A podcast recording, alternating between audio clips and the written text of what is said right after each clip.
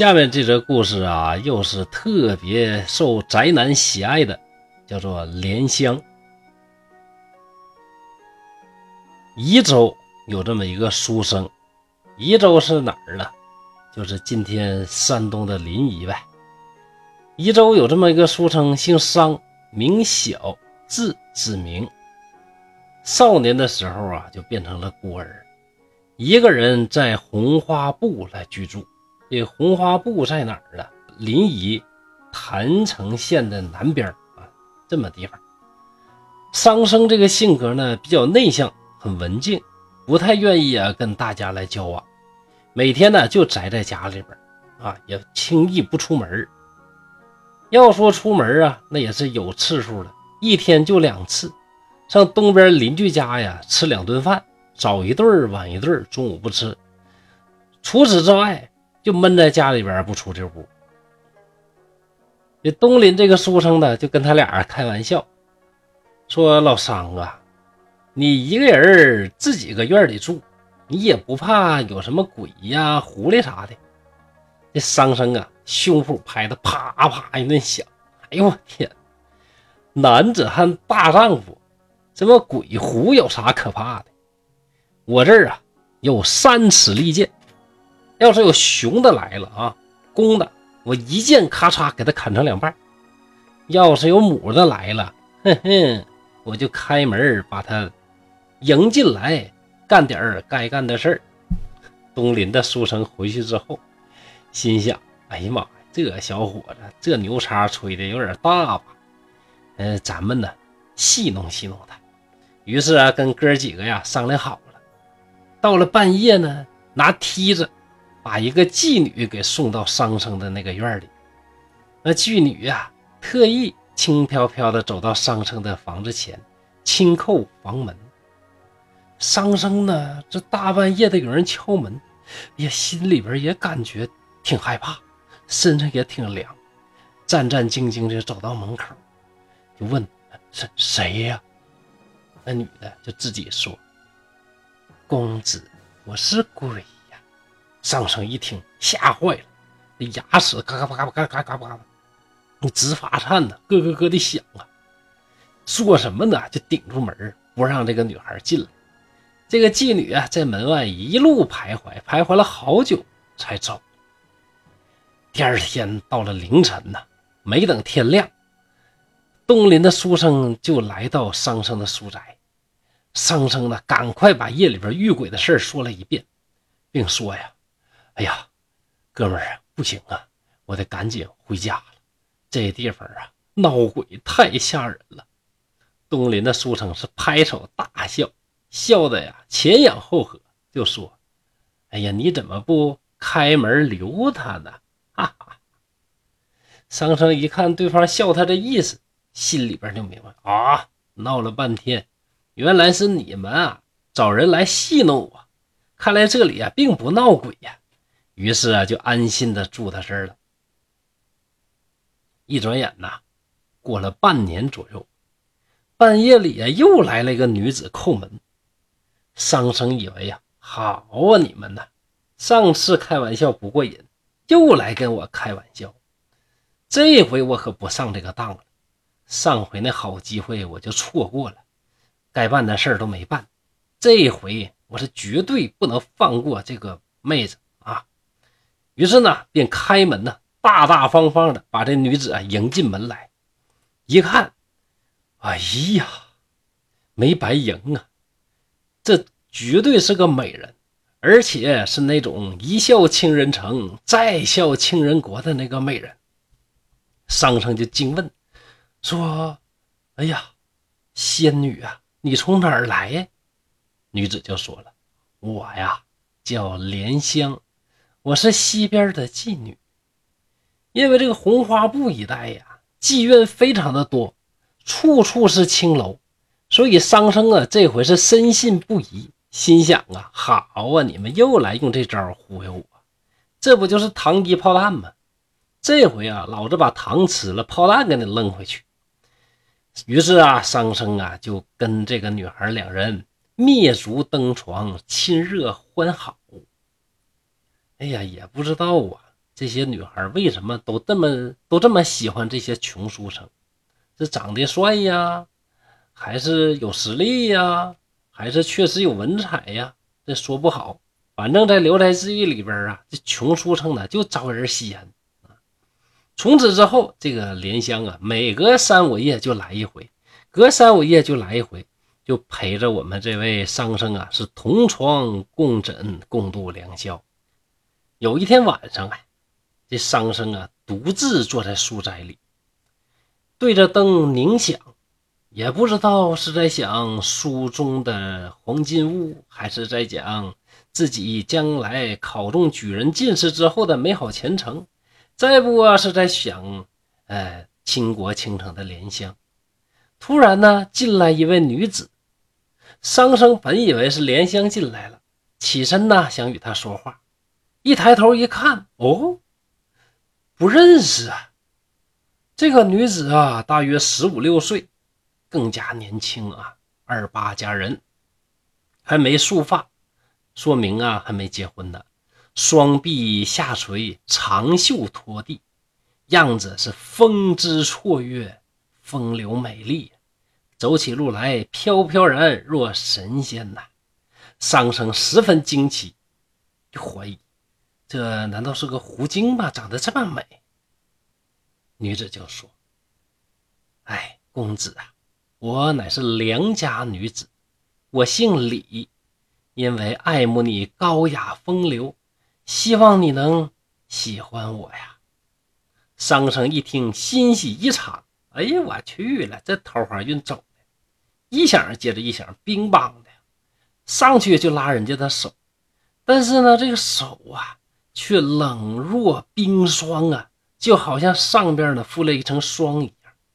你说你也不仔细看看，它白不白呀？白不呲啦，像冰块那手。你又敢摸，你还敢往屋里拽？你说这小伙也是虎啊！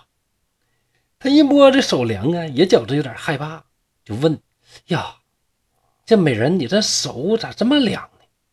女子回答说：“哎，切身自幼啊，就身体单薄，今天晚上来呀，又经了一身的风霜雨露，怎么能够不凉呢？哎呀！”快来温暖温暖我吧！桑生一听，我去，还有这要求呢？那我还拒绝干啥呀？赶紧吧！这两个人呢，宽衣上床，桑生呢就开始用自己的体温去温暖对方冰冷的身躯。没想到啊，居然有落红啊！女子就说：“哎，我因为与您的情缘，把我的贞操就都交给了你。”你要是不嫌我丑陋啊，我希望能够经常来陪伴。这好事啊，全让这傻小子干上了啊！哎呀，要不说写作有时候也好，写作呢就能把自己的白日梦都写出来。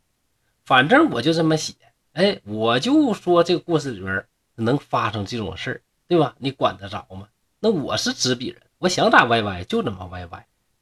呃，这个女孩接着说。说呀，我想经常来陪你，但是你这儿啊，是不是还有别的女人经常来？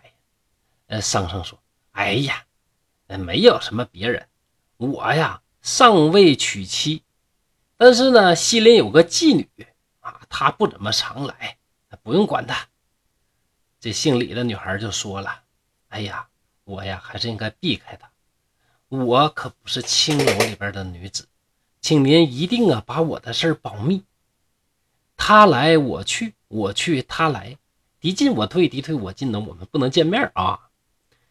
不一会儿，雄鸡报晓，姓李的女孩便起身告辞，临走还将一只绣鞋赠给上生，说呀：“这个是我脚上穿的，常摆弄它，可以寄托您的相思之情啊。但是有外人在场的时候，您可千万不要摆弄它哦。”哎呀，那个时候的人呢，这个鞋呀，相当于什么呢？相当于今天的这个内衣的。把这个内衣赠送给对方，你想这代表着什么呢？如果大家熟悉春秋的历史，你应该知道春秋里边有这么一位夏姬，因为他的这个内衣啊，还发生了流血的惨案呢。大家要想知道详情啊，可以收听我另一个专辑，就《毁三观历史故事》的故事集当中啊，有详细的讲述。好，商生啊，接过姓李女孩的绣鞋，尖尖的像锥子。哎呦，这个小脚啊，穿着这个小鞋啊，当然是非常喜欢的。第二天晚上没人在屋，哎呀，桑生呢又感觉寂寞难耐，饥渴无比呀。就把这鞋拿出来摆弄，那刚一摆弄，那姓李的女孩呢就轻飘飘的来了。两人呢又是一顿巫山云雨啊。此后只要拿出绣鞋，姓李的女孩便来。桑生就奇怪的问：“哎，这玩意儿咋这么神奇呢？我一摆弄你就过来，那难道呃这有什么这个灵性吗？这双鞋？”姓李的女孩说：“哎呀，这不过是凑巧。”从此啊，这商生呢就开始享受那种奇人之福。一个呀是倾国倾城的莲香，另外一个呢是柔情似水、貌若天仙的李女。啊，这个开心，这个爽快，那就甭提了。有这么一天夜里啊，轮到莲香来值班。莲香来到书房，吃惊的问：“哎呀！”相公，你的气色怎么这样不好？商城说：“没有，挺好的，哪不好啊？”哎呀，别说别的，咱干点干点正事吧。莲香呢，并不搭话，没有陪他做什么正事起身就告辞，并且约好了十天之后再相会。莲香走后啊，李女听说莲香十天之内都不来，每夜都来呀，天天都不间断。姓李这女孩啊，就笑着问商生：“您看我和你的莲香，哪一个更美呢？”这问题呀，这靠情商了啊！